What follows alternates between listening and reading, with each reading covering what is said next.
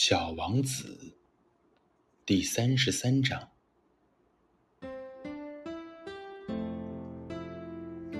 小王子穿过沙漠，他见到了一朵花，一个有着三枚花瓣的花朵，一朵很不起眼的小花。你好，你好。人在什么地方？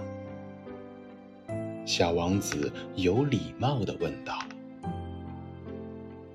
有一天，花曾看见过一支骆驼商队走过。